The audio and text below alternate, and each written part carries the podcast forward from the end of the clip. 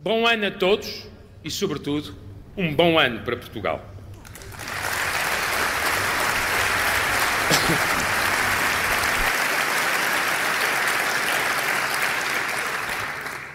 O que venho aqui fazer é um ato de cidadania livre e um dever de consciência.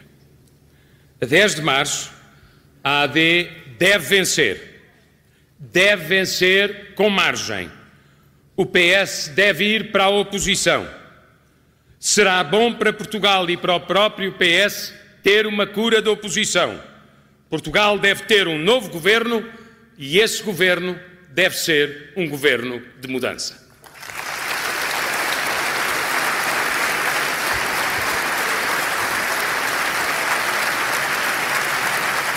A meu ver, a eleição ainda não está decidida. Há muita desinformação, há muita manipulação, há muita confusão e há na sociedade portuguesa margens importantes de desesperança. O meu contributo aqui é apenas o de tentar ordenar ideias para ajudar a ordenar as escolhas. Procurarei, com alguma pedagogia, dar argumentos a quem ainda não decidiu, a quem ainda hesita, a quem tenha dúvidas, elencando razões e não chavões, respeitando os eleitores, que eu não confundo com os líderes partidários que possa criticar.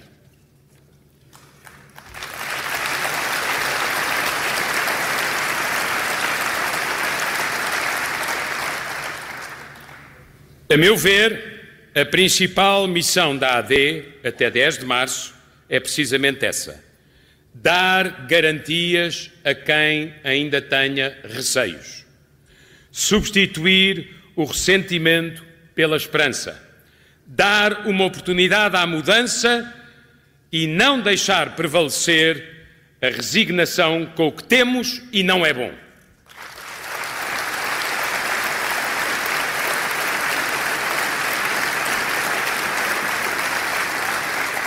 Vamos então ordenar ideias. O que já sabemos sobre esta eleição de 10 de março. Em primeiro lugar, sabemos a origem. Foi o Primeiro-Ministro que apresentou a demissão ao Presidente da República, não foi o Presidente da República a admitir o Governo. Aplauso neste Centro de Congressos do Estoril. Não cabe mais ninguém neste auditório. Há pessoas a assistir de pé. Em segundo lugar, sabemos que o governo de maioria do PS entrou em vertiginosa decomposição. Foram 14 demissões em menos de metade do mandato. Em terceiro lugar, sabemos que o Partido Socialista teve primárias. O candidato que defendia acordos ao centro perdeu.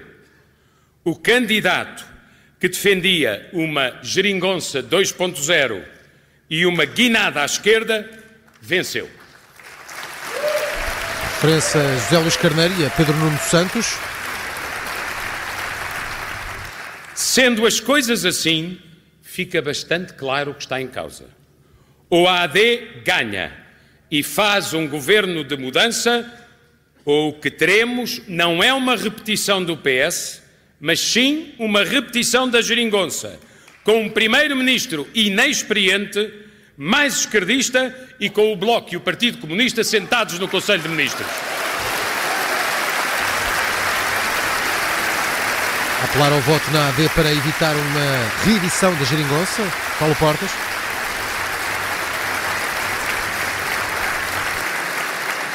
Será certamente, seria, mas não ganharão o governo mais radicalizado desde 1976.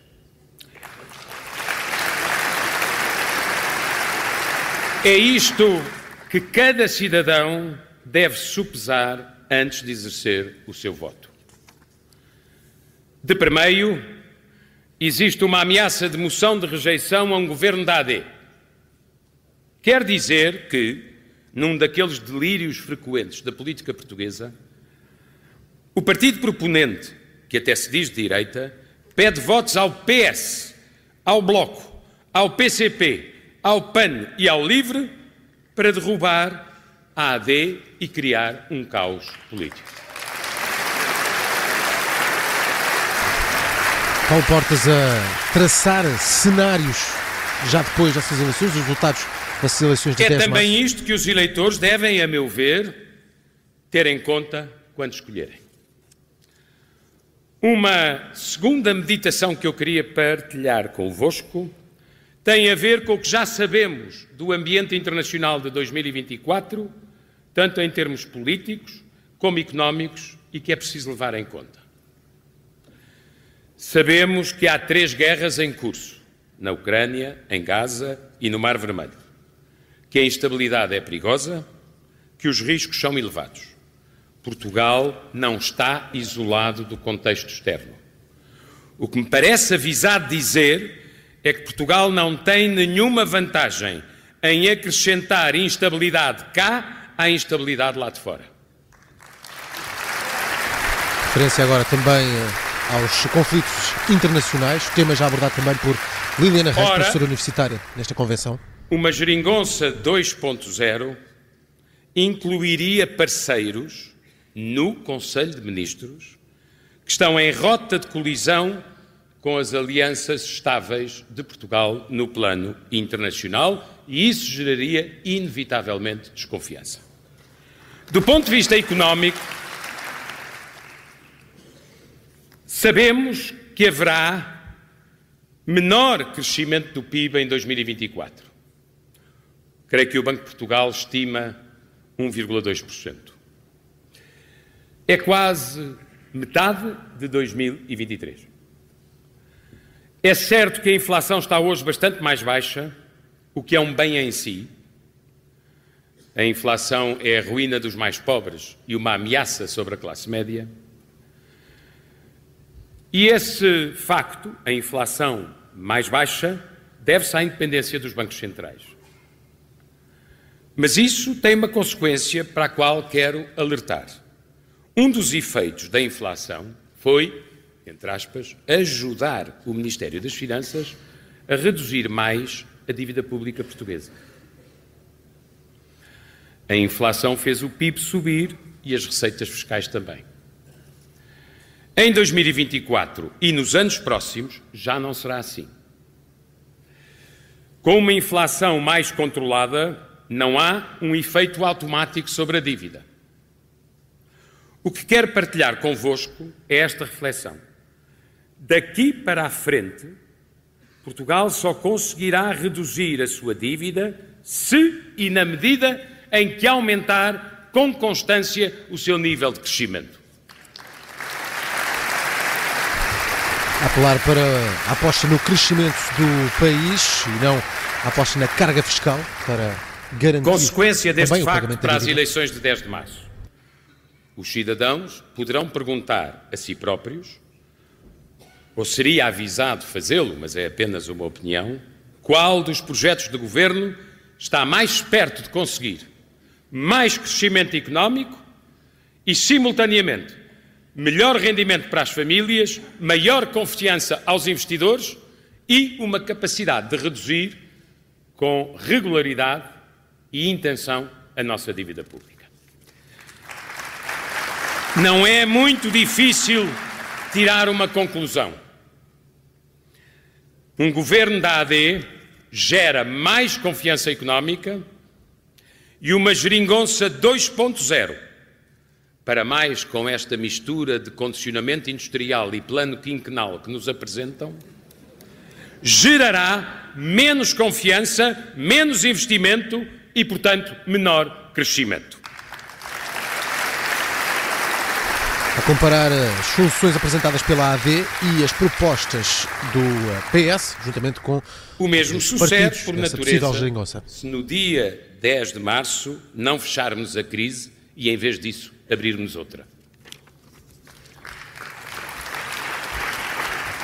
Caras amigas e caros amigos, em democracia, o incumbente confronta-se com a alternativa. O PS é o incumbente e apresenta o seu balanço. A AD é a alternativa e apresenta o seu modelo. Eu, aliás, penso que no dia, creio que breve, em que a AD apresentar o seu cenário macroeconómico, esta campanha deixa de ser de feijões e de leilões. E vamos direitinhos às contas de que a classe média precisa para saber como pode observar o seu futuro do ponto de vista dos rendimentos, das uh, uh, oportunidades de trabalho, da exigência na escola, como pode programar melhor a sua vida. Há, portanto, uma pergunta que deve ser feita à inteligência dos eleitores. Ficou célebre na ciência política e foi feita pelo presidente Reagan. Estamos melhor ou pior do que há dois anos, quando o PS recebeu a sua maioria absoluta. Está pior a saúde, está pior a educação, está pior a habitação, está pior a carga fiscal, está pior a relação entre aumento da carga fiscal e não aumento e, por vezes, deterioração da qualidade dos serviços públicos. Está pior a segurança e estão mais sacrificadas as forças de segurança a quem devemos o respeito pela lei e pela ordem. Está o país melhor ou pior desde a governação socialista? Pergunta que está a começar a responder Paulo Portas, elencando tudo em que está, está pior. pior. A execução dos fundos e está pior em particular, a contingência com que temos que executar o plano de recuperação e resiliência. Ou seja, na maioria dos critérios de avaliação, é evidente que Portugal ficou pior comparando com o início da maioria absoluta do Partido Socialista. Dir-me-ão, mas a dívida baixou. Já expliquei porquê. E aí não posso deixar de fazer uma saudação. Quem mudou de opinião foi o Partido Socialista. Nós estamos onde sempre tivemos. Ou seja, o que é normal num país é o que é normal numa família. Não nos endividarmos demais. Parece-me evidente que, se olharmos para este princípio da democracia, estamos melhor ou pior do que nas últimas eleições, a única opção racional é um voto de castigo ao incumbente, ou seja, o Partido Socialista.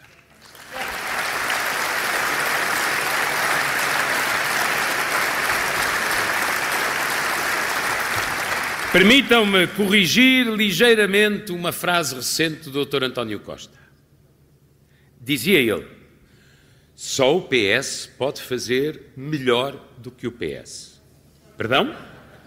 Diria eu: só o PS, em particular este PS, pode fazer pior do que o Partido Socialista.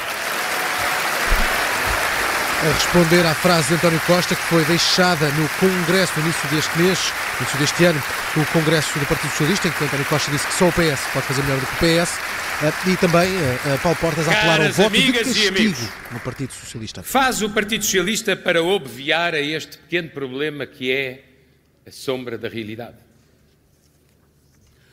Uma operação de prestidigitação política que deixa qualquer português intrigado, para não dizer assombrado. Eu vou recorrer à definição do Francisco José Viegas, parece-me, recentemente. Parecem um grupo de marcianos que não viveram neste planeta, nem neste país, nem estiveram sentados no Conselho de Ministros nos últimos oito anos e querem apresentar-se como turistas. Francisco, a citar Francisco José Viegas, que uh, vai também discursar esta tarde, pelas 5 e um quarto, nesta convenção da Aliança Democrática. A saúde degradou-se imenso. É como se Pedro Nuno Santos dissesse: Não sei, não me lembro, não vi. Problema. Lembra-se. Viu e concordou. A educação vive uma muito preocupante deterioração dos níveis de conhecimento, como as avaliações dos estudos PISA demonstram. É como se Pedro Nuno Santos dissesse: Não vi, não sei, não me lembro. Problema: lembra-se, sabe, estava lá.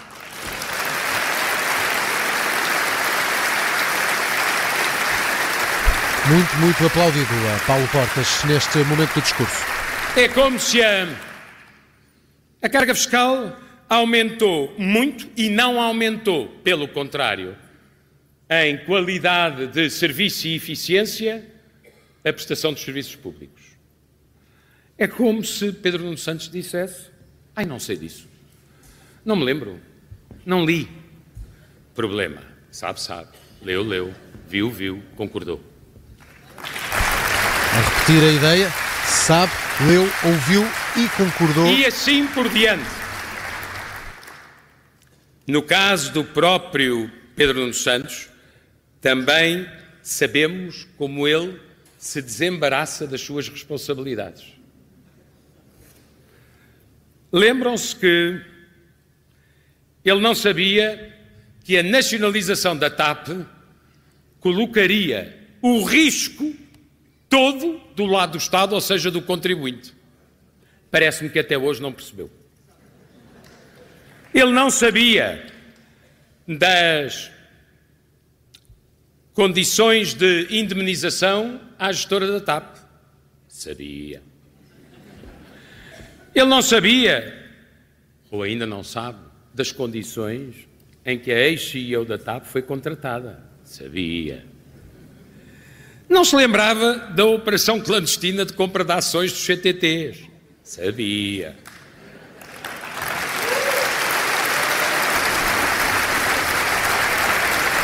A reforçar que Pedro Nuno Santos conhecia muito bem o, o nosso etap, tudo o que se passou com a outra portuguesa. coisa em que também não se lembra. Quem colocou no memorando assinado entre a República Portuguesa e a Troika a nacionalização, a privatização da TAP e a privatização dos CTTs foi um governo do Partido Socialista.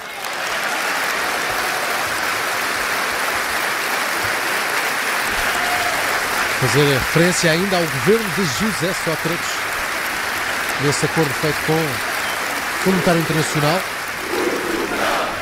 Muito, muito aplaudido Paulo Portas, agora completamente de pé, este auditório, o Centro de Congressos do Estoril. A TAP ia ser nossa como as caravelas. Vamos a ver qual é a bandeira da caravela. O PS quer, entre aspas, vender a imagem de Pedro Nuno Santos como um político decidido. Eu lamento fazer um, uma adenda. Decidir bem é muito mais importante do que decidir mal.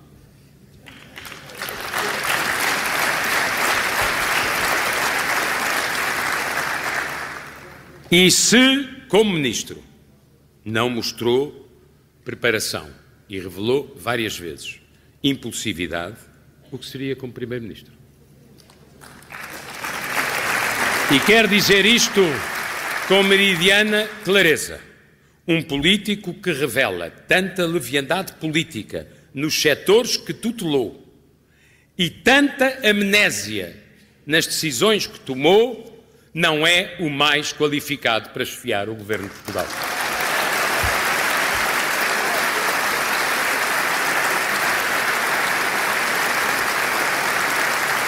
Devo, aliás, acrescentar, devo, aliás, acrescentar que se António Costa teve um problema quando recebeu a maioria absoluta, não conseguir recrutar gente competente, salvo exceções, na sociedade civil, na universidade ou nas empresas. E ter de fazer um governo essencialmente da aparatos imaginem o que aconteceria se Pedro Nuno Santos recebesse o mandato para governar.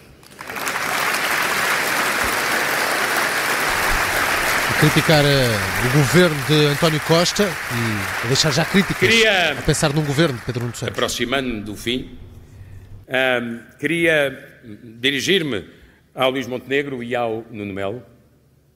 O facto de eu estar aqui é o meu voto e o meu incentivo para que cheguem a Bom Porto no dia 10 de março.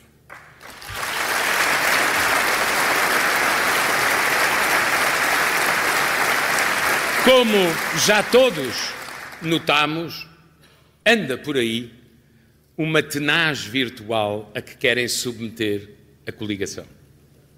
No fundo, esta eleição disputar-se-ia entre um PS supostamente reinventado e um populismo supostamente interessante. Essa tenaz virtual tem um único objetivo: perpetuar o Partido Socialista no poder.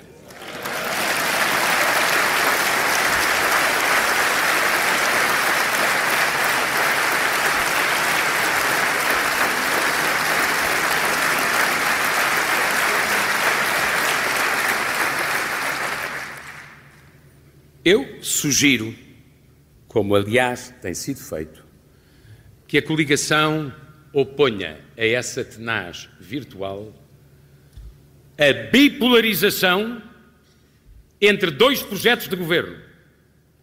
E a bipolarização nunca foi radicalização, foi clarificação das opções. Porque há de facto dois modelos para governar Portugal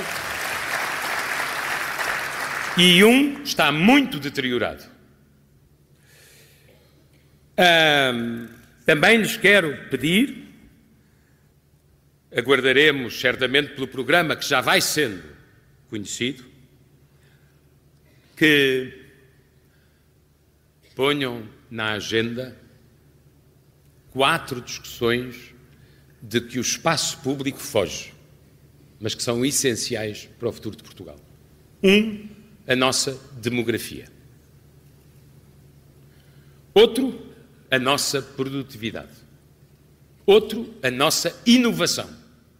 E outro ainda, a nossa poupança.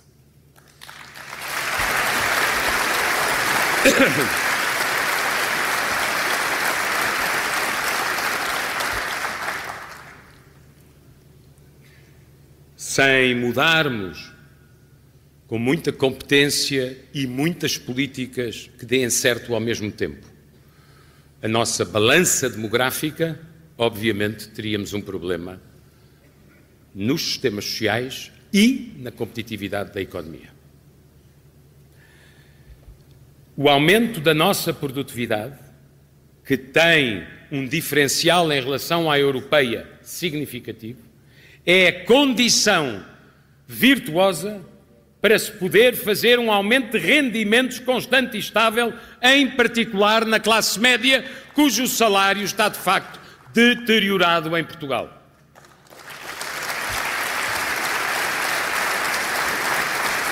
O terceiro debate tem a ver com o valor acrescentado que a inovação traz à nossa economia. Portugal foi ultrapassado por não poucos países da União Europeia nos últimos anos em matéria de nível de pesquisa e desenvolvimento no seu PIB.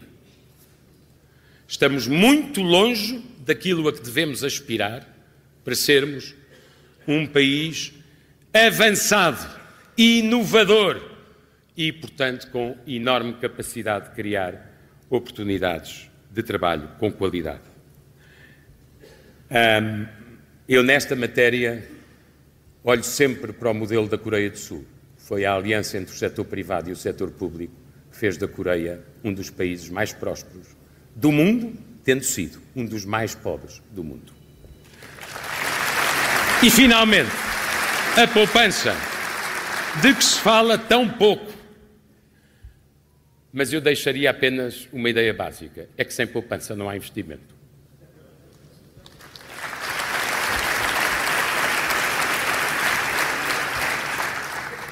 Queria ainda dizer uma palavra breve sobre o outro polo da tenaz virtual. Os dois polos eh, beneficiam mutuamente desta tenaz virtual. E é por isso que é preciso opor-lhes democraticamente a bipolarização entre dois projetos de governo e a clarificação entre continuidade ou mudança. Eu apenas sugiro aos eleitores que tenham as tentações populistas que meditem não nas opiniões que cada um tenha, mas nos factos que já aconteceram, onde esse tipo de populismos chegou ao ponto de assumir responsabilidades. Lembrem-se do Brexit. Foram os populistas que levaram à decisão de que os britânicos hoje estão arrependidos e que fez o Reino Unido perder investimento, perder exportações, perder intensidade exportadora, perder acordos comerciais e perder milhares de europeus do continente que trabalhavam nos seus serviços públicos.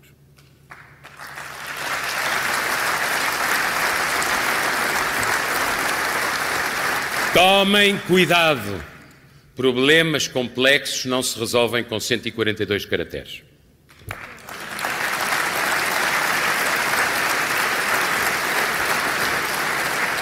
Mas há outro exemplo que as pessoas já viram.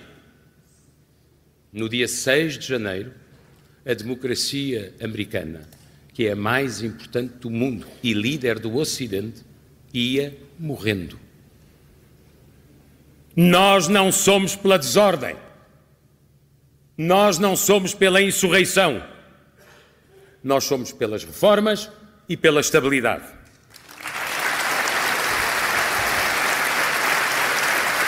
E por fim, e por fim, poderia lembrar muitos outros exemplos. Lembrem-se daqueles que durante a pandemia eram negacionistas.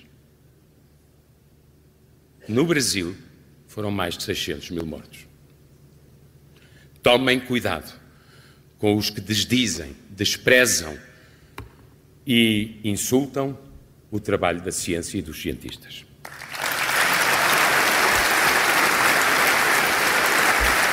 E vou terminar. Já me estava a sentir aqui um bocadinho, como na televisão, tem que acabar. E vou acabar. Eu devo dizer-vos que comecei este ano de 2024 com esperança na mudança e depois vi uma coisa que me impressionou imenso.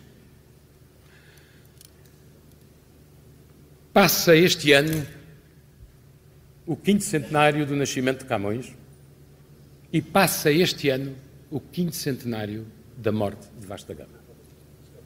Trata-se nem mais nem menos do que o maior poeta português e um dos principais navegadores do mundo. Ambos estão em qualquer cânon qualificado do ponto de vista das proezas e da beleza do que fizeram. Nós somos um país universalista. Temos sentido crítico. Mas é muito impressionante que o governo de Portugal se tenha esquecido dos 500 anos do nascimento de Camões e nem sequer se tenha lembrado dos 500 anos da morte de Vasta Gama.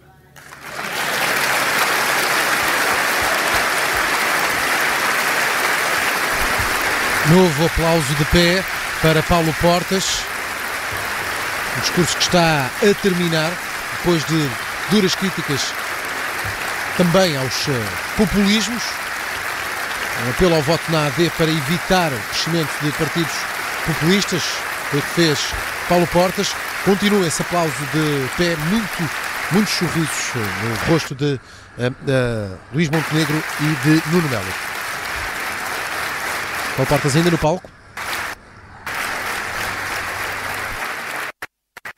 500 anos só acontecem de muito em muito tempo.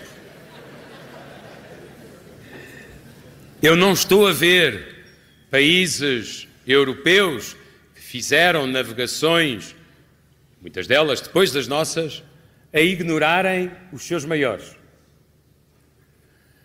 E eu só vos queria dizer: é preciso pôr termo a esta insanidade.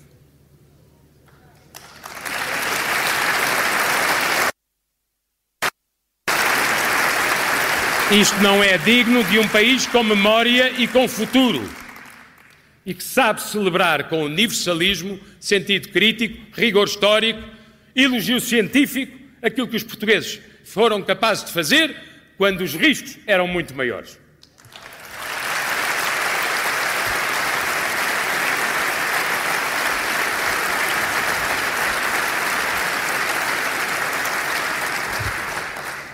E termino como comecei. Vamos lá mudar isto. Palavra final de Paulo Portas. Vamos lá mudar isto.